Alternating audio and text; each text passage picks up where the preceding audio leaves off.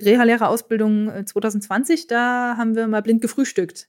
Das war so der, der Einstieg zum Kennenlernen. Und es war wirklich so, also wir zehn Leute, blind, alle mit Augenbinden am Küchentisch.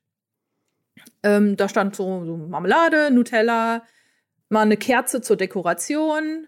Jeder hatte so sein, sein Essbesteck und unsere Lehrer standen drumrum und haben alle Flecken weggemacht, die wir oh. gemacht haben.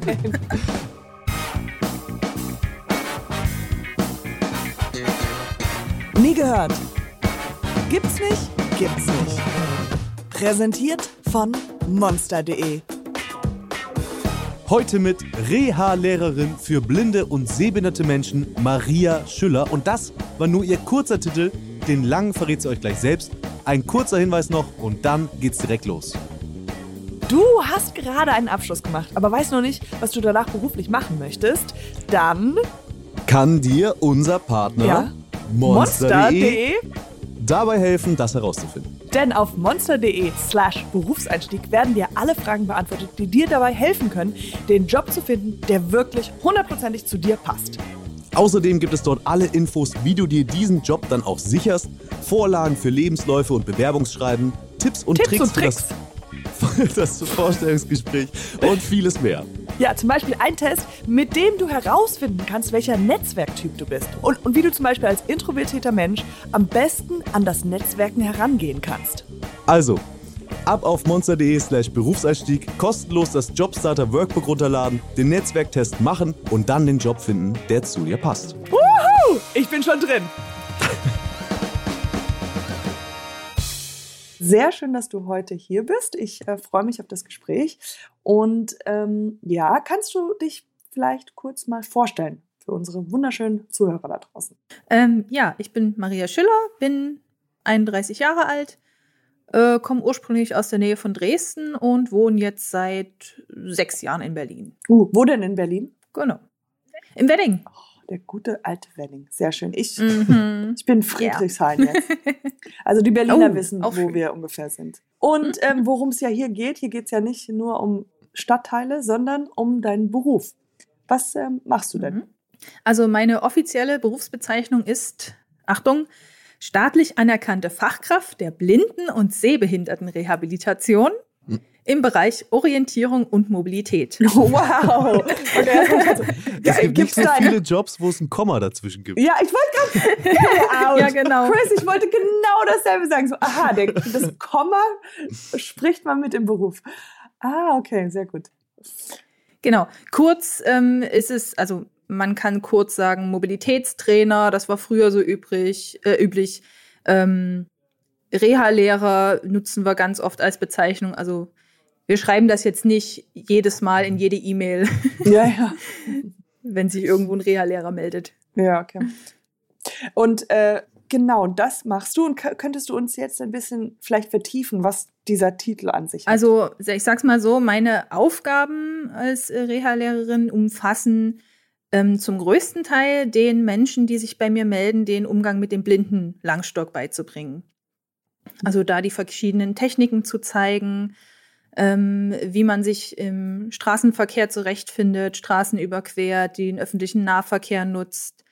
Ähm, dann kommen noch viele andere Sachen dazu, wie man Navigations-Apps nutzt, wie man mit Himmelsrichtungen arbeitet, wie man sich Informationen beschafft oder um Hilfe bittet, wie man Hilfe auch ablehnt. Genau, um als großes Ziel sozusagen eine sichere und selbstständige Mobilität zu erreichen. Okay, und wie, wie, äh, wie kamst du zu diesem Beruf? Also das war, sage ich mal, nicht so gerade weg, sondern ein bisschen so über verschlungene Wege. Also nach dem Abitur war es erstmal so, um Gottes Willen nicht mehr weiterlernen. Ich will arbeiten, ich will irgendwas praktisch machen. Ja. Und da habe ich erstmal, also ein Jahr mal da ein freiwilliges Praktikum gemacht, ein anderes Jahr war ich äh, im Bundesfreiwilligendienst und dann habe ich mich für eine Ausbildung zur Heilerziehungspflegerin entschieden. Die habe mhm. ich drei Jahre durchgezogen und habe dann in Berlin nochmal ein Studium der Reha-Pädagogik drangehängt. Und in diesem Studium bin ich an meine jetzige Arbeitsstelle geraten, habe da Aha. ein studentisches Praktikum gemacht. Genau, und ich glaube, nach dem ersten Monat oder so hat meine Chefin direkt gefragt, hm, Maria, wir haben da so einen speziellen Beruf. Unsere Kollegin geht bald in Rente. Könntest du dir vorstellen, Aha. das als einjährige Weiterbildung zu machen? Und da habe ich erstmal gesagt, hm, nee, erstmal weiß ich nicht, keine Ahnung, vielleicht gehe ich ja auch zurück nach Dresden oder so. Ja, und dann wurde ich nach weiteren vier Monaten nochmal gefragt und da hatte ich mich dann entschieden, in Berlin zu bleiben und ja, habe dann zugesagt und habe 2020 diese Ausbildung angefangen in äh, Marburg. Aha, und jetzt diese einjährige Weiterbildung. Mhm. Wie, kannst du uns ein bisschen was davon erzählen? Oder weil ich habe gelesen, dass das auch Geld kostet? Oder wie, wie kann man sich das vorstellen? Ja, also man muss auf jeden Fall äh, einen ordentlichen Batzen, Batzen. Geld aufbringen. Mhm. Das Gute ist, also es sind um, um die 20.000 Euro. Und crazy. das Gute ist, man kann das, man kann das über das äh, Meister BAföG oder Aufstiegs BAföG kann man das finanzieren lassen. Und ich hatte auch das Glück, dass meine Arbeitsstelle gesagt hat, ja, und den Rest finanzieren wir dir mit. Na, also ich war da eigentlich ziemlich gut versorgt. Oh, okay. Also die Arbeitsstelle, die wollten sowieso, die wollten dich von vornherein und die mhm. sagten dann, okay, wenn du die Weiterbildung machst, dann bezahlen wir das. Ganz genau, ja. Wow. Ist das ein üblicher Verlauf oder ist das eher so, dass viele dann die Weiterbildung machen und dann hoffen, einen Job zu bekommen? In meinem Feld einen Job bekommt man auf jeden Fall. Mhm. Nicht nur, weil viele Einrichtungen äh, Reha-Lehrer suchen, sondern auch, weil man sich gut selbstständig machen kann. Aha. Es ist tatsächlich auch so vom Bildungsministerium, genau. Die haben auch, sage ich mal, im Moment so eine Regelung, wer das Aufstiegs-BAföG bekommt und sich danach gleich selbstständig macht, dem wird das erlassen. Ah. Ne? Also wer sich dann direkt ne, mit einer eigenen Firma selbstständig macht, muss das dann nicht zurückzahlen. Super. Und äh, mhm. genau, weil ich habe gelesen oder beziehungsweise in der Recherche rauskam, dass in Deutschland es circa nur 250 Menschen sind, die diesen Beruf jetzt gerade haben. Mhm. Ja, wir kennen uns alle so gefühlt. Ja. jetzt ist deine Arbeitsstelle wo? Auch in Wedding? Ich bin am Seezentrum Berlin äh, angestellt. Das ist direkt am U-Bahnhof Warschauer Straße. Oh! Ist äh, da, wo ich ja, wohne. eine ziemlich. Ah, sehr schön. Nähe, ja. Vielleicht laufen wir uns mal über den Weg. Ja. Adressleak. Komplett gedoxt. Oh Gott. Sofort. Ja, Gott. ja, also ich sag's mal so, es äh, ist an der Stelle, wo, wo ich mein Büro habe, ähm, also bin nicht nur ich, sondern da sind auch unsere äh, blindentechnischen Grundausbildungen. Das sind so ähm, Ausbildungen in Gruppen von vier bis fünf Leuten, wo äh, unsere Klienten lernen, mit dem Computer umzugehen, ähm, ja, mit dem Langstock, wenn es Bedarf gibt. Ähm, äh, dann gibt es noch den Bereich lebenspraktische Fähigkeiten, also was wie Essen zubereiten, Akten sortieren, Ordnung halten. Ähm, genau, Blindenschrift lernen, also so ein ganzes Paket wird da sozusagen abgedeckt. Mhm. Das heißt, ich gehe davon aus, dass die meisten deiner Klienten, sagt man Klienten oder sagt man, mhm. äh, ja, dann. Äh, erst im späteren Alter erblindet sind. Also, oder wie, wie hoch sind die Prozente, dass du auch mit Blinden, die von der Geburt aus da sind oder eher? Es ist sehr unterschiedlich und vielfältig. Also sowohl vom Alter her, also ich habe äh, bisher Leute gehabt, da war die jüngste 17, 18 Mhm. Und den ältesten Klienten, den ich jetzt habe, der ist über 80. Und der Rest verteilt sich so äh, dazwischen. Und von denen ist keiner geburtsblind. Aber ich fange jetzt demnächst mit einem kleinen vierjährigen Jungen an, der geburtsblind ist. Da freue ich mich schon total drauf. Das ist nämlich was, was ganz anderes.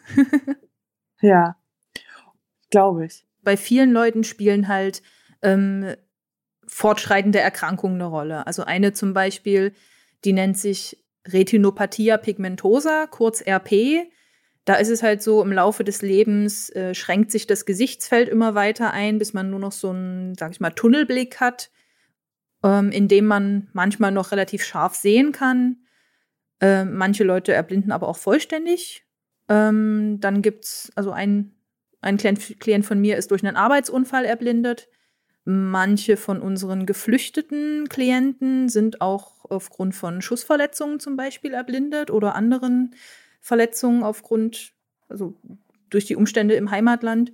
Also es ist eine Vielzahl an, an Hintergründen, die da mhm. hinter den äh, äh, Leuten stehen. Weil ich stelle mir das auch alles sehr, sehr emotional vor, weil es ist ja schon ein Unterschied, man bringt ja keinem Auto bei, sondern es ist, also Autofahren bei, sondern es ist ja mhm. auch so viel, was dazugehört. Mut und äh, mhm. sich selbst nicht im Weg stehen. Also kann ich mir vorstellen jetzt. Also das Gute ist, die Leute, die bei uns in den äh, internen Maßnahmen sozusagen sind, die haben auch eine psychologische Begleitung. Also wir haben eine Psychologin mit am Seezentrum. Ja.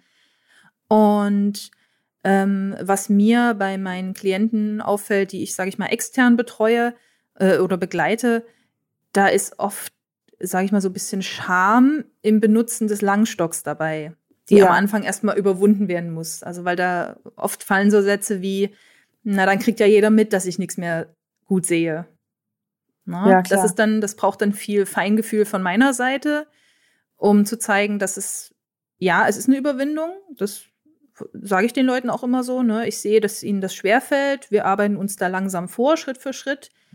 Und ähm, beobachten Sie einfach mal die Reaktion der Umwelt. Also ist es wirklich so, dass die Leute sie äh, anders behandeln, komischer behandeln? Oder sind die Leute vielleicht hilfsbereiter, rücksichtsvoller?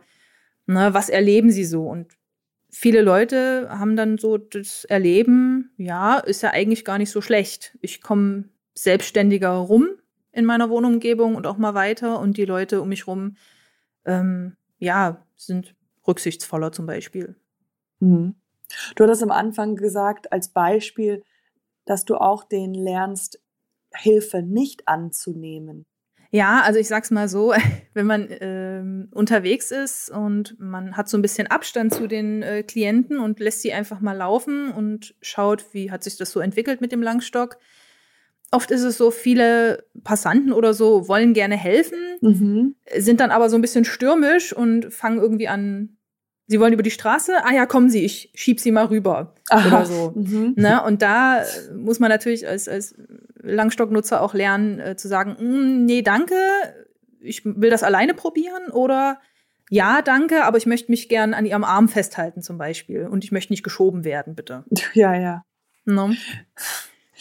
Äh, man, man weiß ja eigentlich, dass ja gewisse, äh, dass die Sinne ja bei Blinden dann wahrscheinlich die anderen Sinne stärker sind, oder? Ist das? Es ist auch, sag mal, sehr unterschiedlich. Also ich sag mal, ähm, die Leute, die spät erblinden, ähm, sagen das bei mir öfter, dass sie merken, okay, ich konzentriere mich einfach mehr aufs Hören oder ähm, ich versuche einfach mal ein bisschen mehr aufs Hören zu gehen.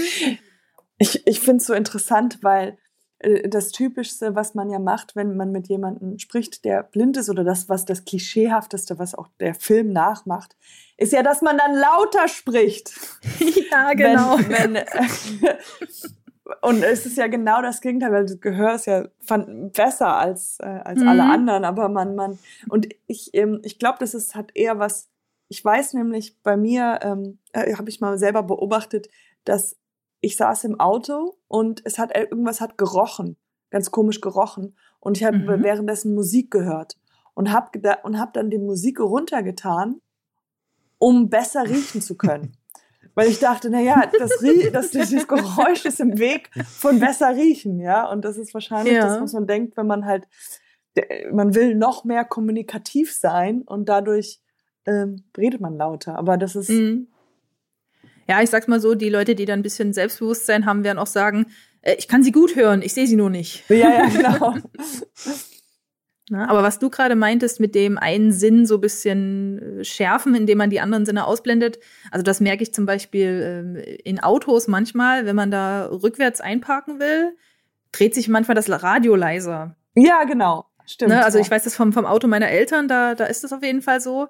Ist ja auch so, ne? Weniger Input auf die Ohren und damit man sich eher aufs Gucken und Überprüfen ja.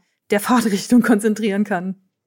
Du, du bist ja nicht blind. Wie schaffst du es nachzuempfinden, wie sich deine Patienten fühlen und ähm, was sie gerade brauchen? Also es ist tatsächlich so, das kommt viel aus dieser einjährigen Fortbildung. Und ich sag's mal so, eine, eine Kollegin hat es mal die heilige Dreifaltigkeit genannt, und zwar diese Mischung aus Theorie, Lehrpraxis und der sogenannten Selbsterfahrung. Und unter Selbsterfahrung könnt ihr euch im Prinzip vorstellen, wir haben zum einen Teil Augenbinden getragen als Schüler und haben dann selber die Langstocktechniken erlernt, mhm. waren selber in Marburg unterwegs, Busfahren, ähm, durch irgendwelche Gassen gehen, ähm, Straßen überqueren und so weiter. Und andererseits hatten wir sogenannte Simulationsbrillen. Das waren so dicke Schweißerbrillen, die wirklich so komplett den, den, das Auge umschlossen haben. Und die haben wir teilweise mit Folien abgeklebt, damit man das alles bisschen verschwommen sieht. Oder man hat so schwarze, schwarzes Klebeband drüber gemacht, damit halt ein Auge völlig ausgeblendet ist und nur, man nur mit dem anderen Auge sieht. Na, also das war viel, ja, dieses eigene Erfahren. Ja. Was einem dann auch hilft, in der Zukunft die Leute, ja, diese, diese Empathie und Feinfühligkeit zu entwickeln und auch, ähm, ja, genau, einfach darauf auch, auch zu achten. Wenn man jemand mit, mit, mit Schweißerbrille und irgendwie Alufolie an dieser Schweißerbrille durch die Stadt laufen sieht, dann weiß man, der wird gerade ausgebildet. Das, das, das ist das so Schöne, sein. genau, das ist das Schöne in Marburg. Die, die, die hat ja auch den, den Titel oder den Beinamen Stadt der Blinden. Und dir da, wenn die Passanten, wenn die uns gesehen haben, haben sich wahrscheinlich gedacht, ach ja, die müssen von der, von der Blitzler sein. Die Ausbildung ist dann wahrscheinlich zur Hälfte praktisch und Theorie. Was, was kann man sich unter Theorie vorstellen?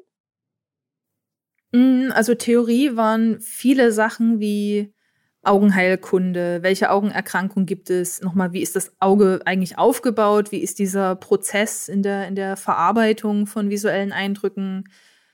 Dann hatten wir einfach äh, das hieß Wahrnehmungspsychologie, also generell, wie sind die Sinne, wie funktioniert das, was passiert da im Gehirn. Ähm, es ging um ja auch praktische Dinge. Was gibt es so an Langstöcken? Worauf muss man achten, wenn man jemanden im Langstock vermittelt? Ähm, genau, also viel, ja auch lernen, lernen, lernen. ja. Und das wurde dann auch über Tests abgefragt und äh, Abschlussarbeiten. Genau, und das wurde auch dann mit dieser Selbsterfahrung aufgelockert. Ja. Und äh, wie viele ähm, Schüler waren da bei der Ausbildung, also bei der Weiterbildung? Wie viele seid ihr äh, wir haben, gewesen in Marburg? Mhm, also wir haben zu zehnt angefangen. Normalerweise war es so, dass es zwölf Leute sein sollten. Da waren aber zwei dann nochmal abgesprungen. Und unser Kurs hatte leider das Pech, dass wir ja genau in dem Corona-Jahr angefangen oh. haben.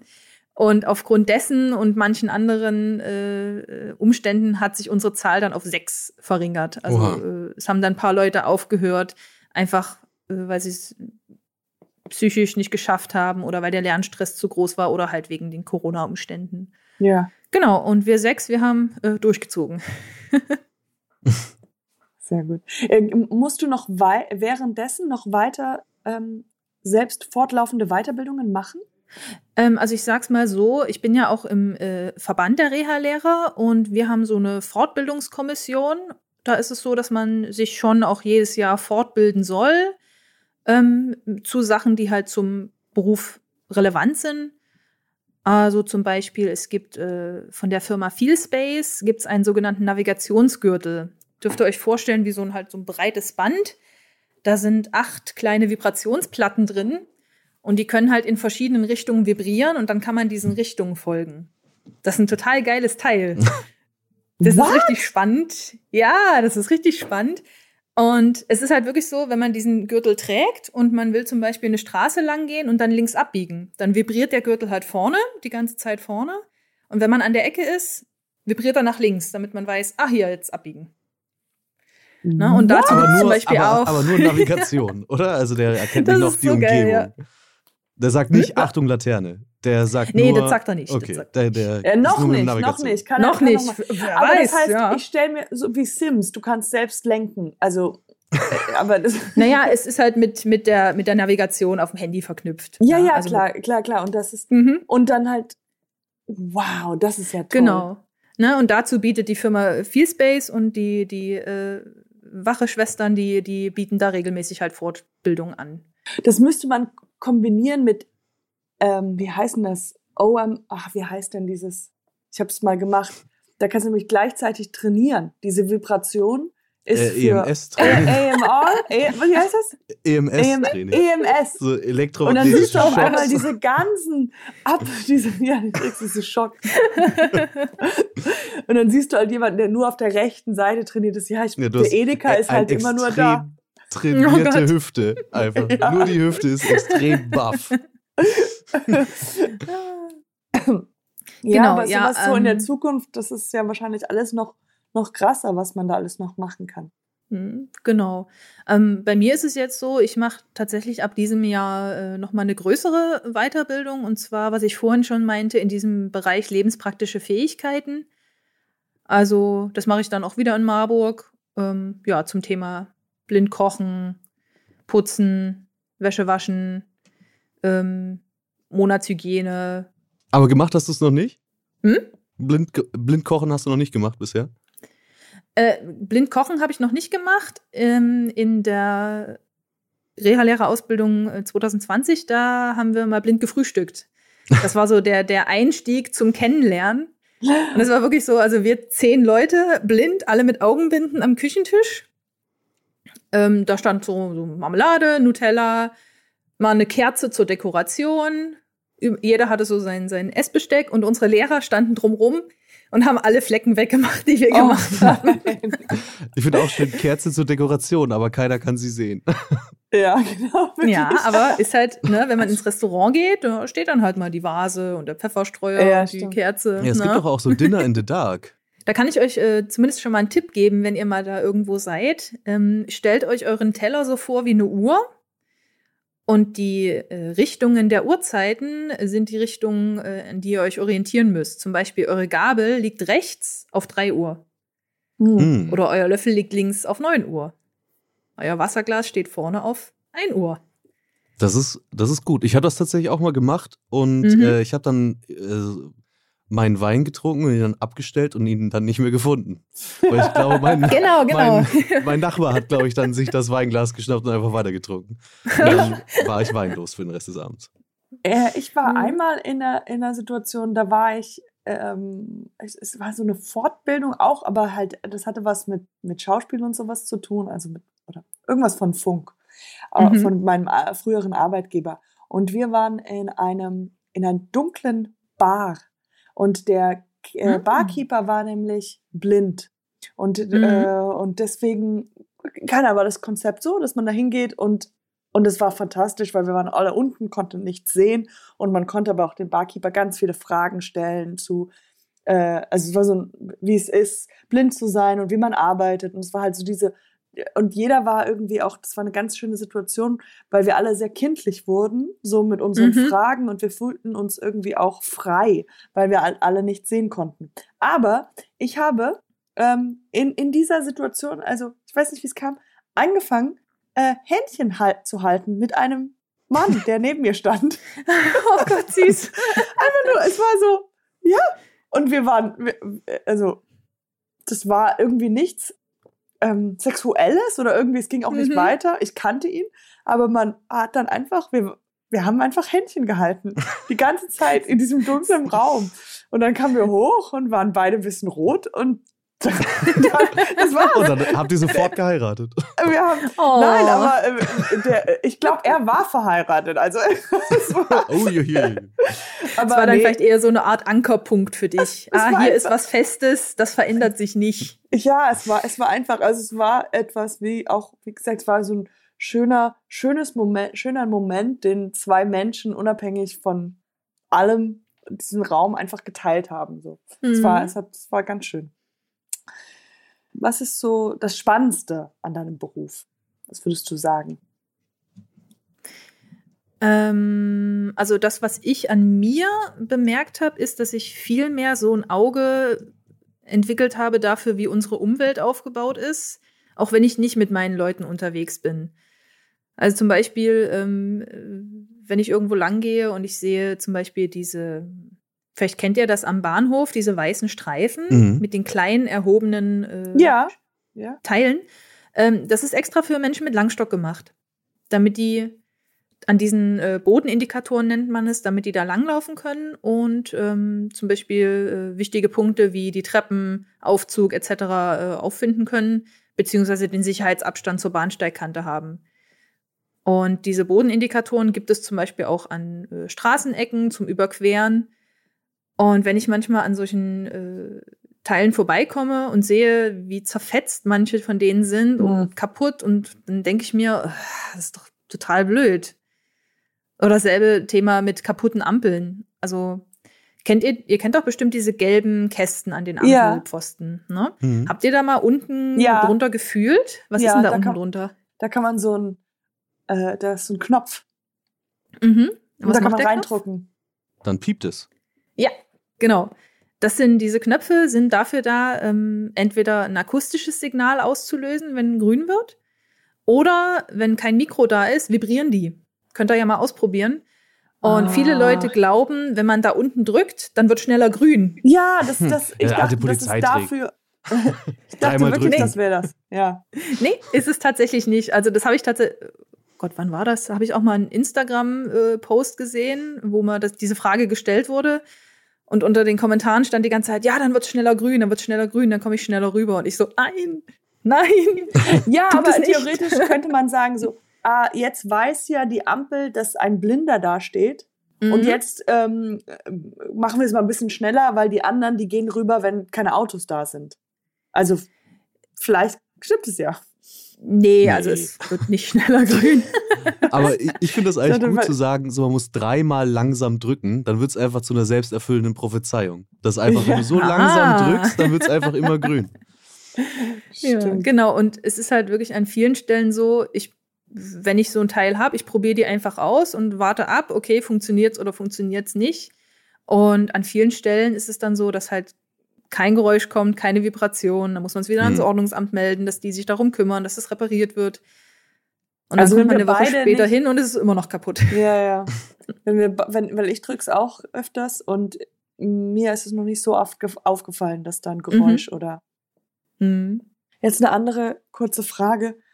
Was, was könnte man denn, was glaubst du, wie wir jetzt vielleicht ähm, das in, in unserem Alltag, wenn wir mit Blinden in Kontakt kommen, äh, was können wir jetzt von diesem Gespräch auch noch lernen, was, was gut wäre oder was? Ja, also ich sag's mal so, ähm, wenn man jetzt einem Blinden begegnet, der einfach mit seinem Langstock äh, da die Straße lang geht und so, dann ähm, am besten bisschen Platz machen. Bitte nicht kurz vor dem Menschen irgendwie über den Langstock hüpfen. Man landet oh. immer mit den Füßen im Stock. Immer. Egal wie schnell und geschickt man sich anstellt. Ähm, genau, und wenn man mal jemanden sieht, der so ein bisschen entweder rumsteht oder sich umschaut, mit dem Stock tastet, nicht gleich denken, oh, der ist jetzt hier verloren, ich muss dem Menschen helfen, sondern einfach ein bisschen näher gehen, aus der Entfernung fragen, äh, guten Tag, ich sehe, Sie suchen hier oder sind hier unterwegs, kann ich Ihnen irgendwie helfen? Mhm. Na, und Je nachdem, äh, vielleicht sagt derjenige, ja, ich suche den und den Hauseingang, dann kann man sagen, ja, den sehe ich, ich kann Ihnen gerne meinen Arm anbieten, Sie können sich festhalten, dann bringe ich Sie ist da, hin. So einen Arm anbieten, ja. Mhm. Genau, genau, dass man sich, ähm, dass derjenige sich halt mit, Haar, äh, mit der Hand überm Ellbogen festhalten kann. Genau. Oder derjenige sagt, äh, nee, danke, ich suche hier vor mich hin und ich komme klar. Ja. Ich ja. glaube, ich bin ganz oft manchmal so super schüchtern. Ich weiß nicht, wie, wie, mhm. warum das ist, aber so, als ob ich selbst so verschwinden möchte, weil ich nicht im Weg sein will oder was falsch sage oder so. Ich weiß nicht, ob das mhm. so ist ganz komisch. Ich, mh, hm, ja. Ja, ich sag mal so, wenn man jetzt nicht in dem, entweder in dem Thema drin ist und sich noch nicht mit dem Thema Blindheit beschäftigt hat oder wenn man einfach niemanden kennt, der blind ist, noch nie mit blinden Menschen zu tun hatte. Ja, es ist halt eine ungewöhnliche Situation, aber dann äh, eigentlich kann man so wie in, mit jedem Menschen da kommunizieren. Ja, ja, klar, also natürlich. einfach, einfach äh, versuchen, sich diese, diese Schüchternheit kurz zu überwinden, um zu zum Beispiel nachzufragen, ob die Person Hilfe ja, braucht ja. oder. Was, wenn ich getroffen werde? Also wenn ich jetzt einfach nur stehe und dann äh, berührt mich der Langstock am Bein, soll ich dann stehen bleiben oder weitergehen? Ähm, dann am besten äh, kurz sagen, ach, Entschuldigung, ich stehe hier, ich bleib stehen, dann können Sie vorbeigehen oder ich mache einen Schritt nach rechts, dann kommen Sie besser vorbei. Also ich kann schon mal sagen, äh, wenn euch jemand mit Langstock anstupst, derjenige nimmt das gar nicht krumm. Der ist halt so, ah, okay, jetzt habe ich wieder jemanden erwischt und Ist halt so. Ja, ich, ich sage immer nur sorry, sorry, sorry und gehe geh, äh, tänze so weg. Aber ja. ich fühle mich nicht sonderlich souverän dabei. Mhm. Ähm, was ich noch spannend finde, ist, äh, was, äh, wo, wo siehst du dich in fünf Jahren? Ähm, auf jeden Fall, ähm, auf jeden Fall weiter an meiner Arbeitsstelle, weil ich fühle mich da äh, super wohl. Das ist jetzt so, also ich habe schon an vielen verschiedenen Stellen gearbeitet, in vielen verschiedenen Positionen und das ist jetzt die Stelle, wo ich sage, ja, hier möchte ich viele, viele Jahre bleiben und arbeiten. Hm?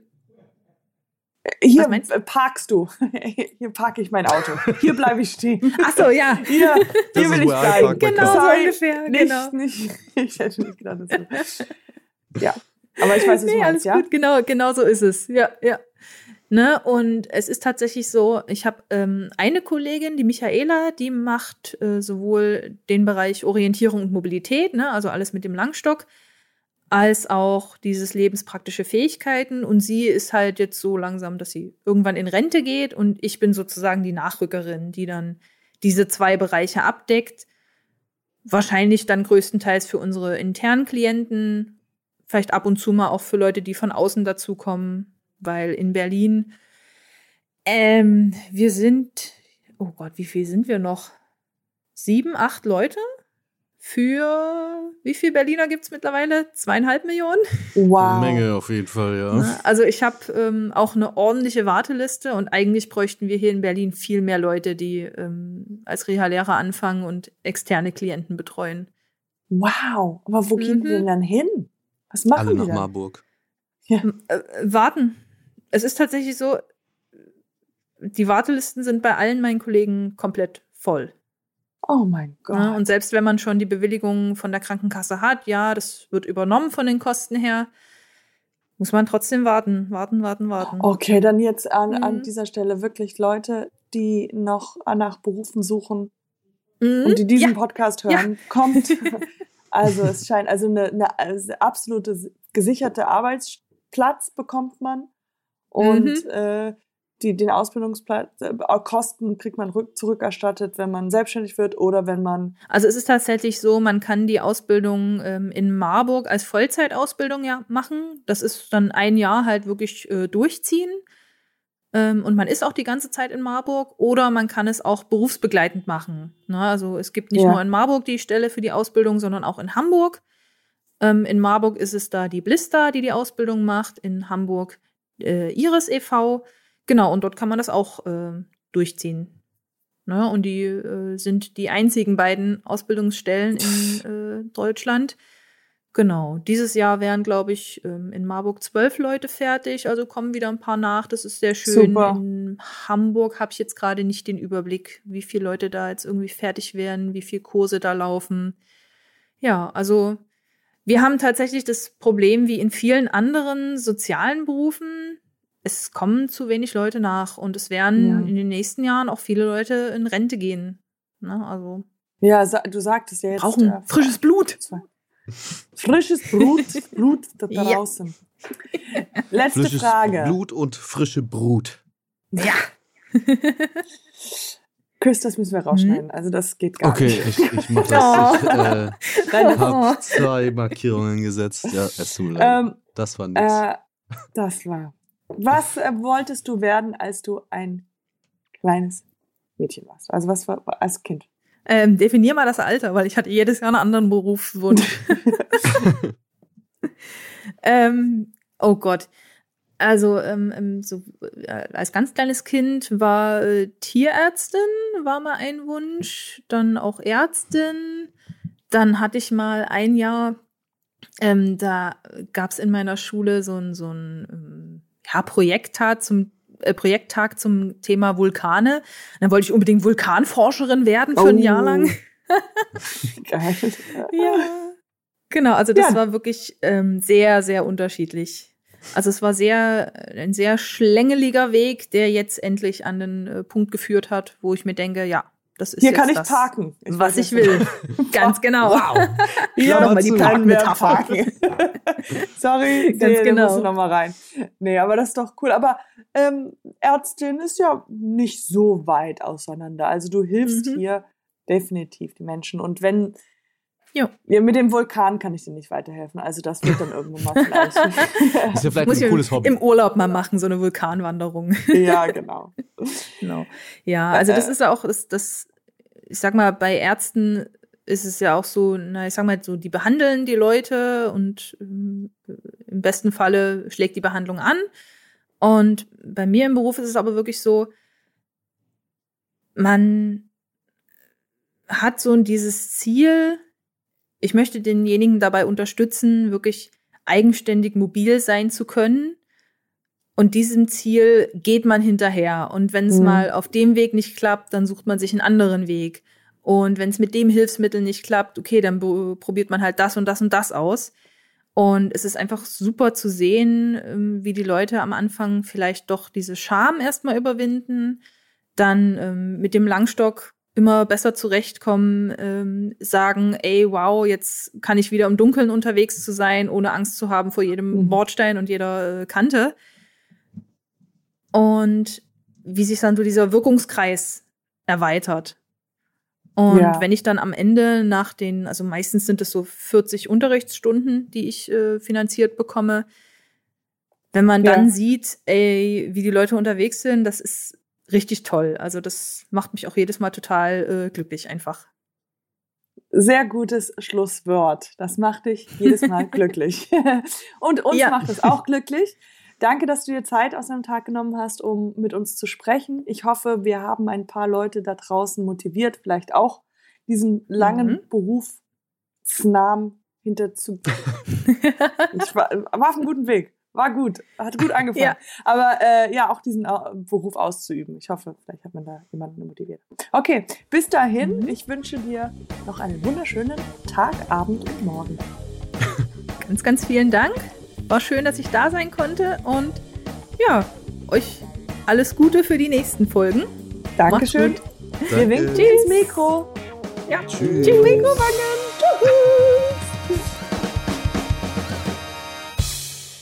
Dieser Podcast wird produziert von Podstars bei OMR und präsentiert von monster.de.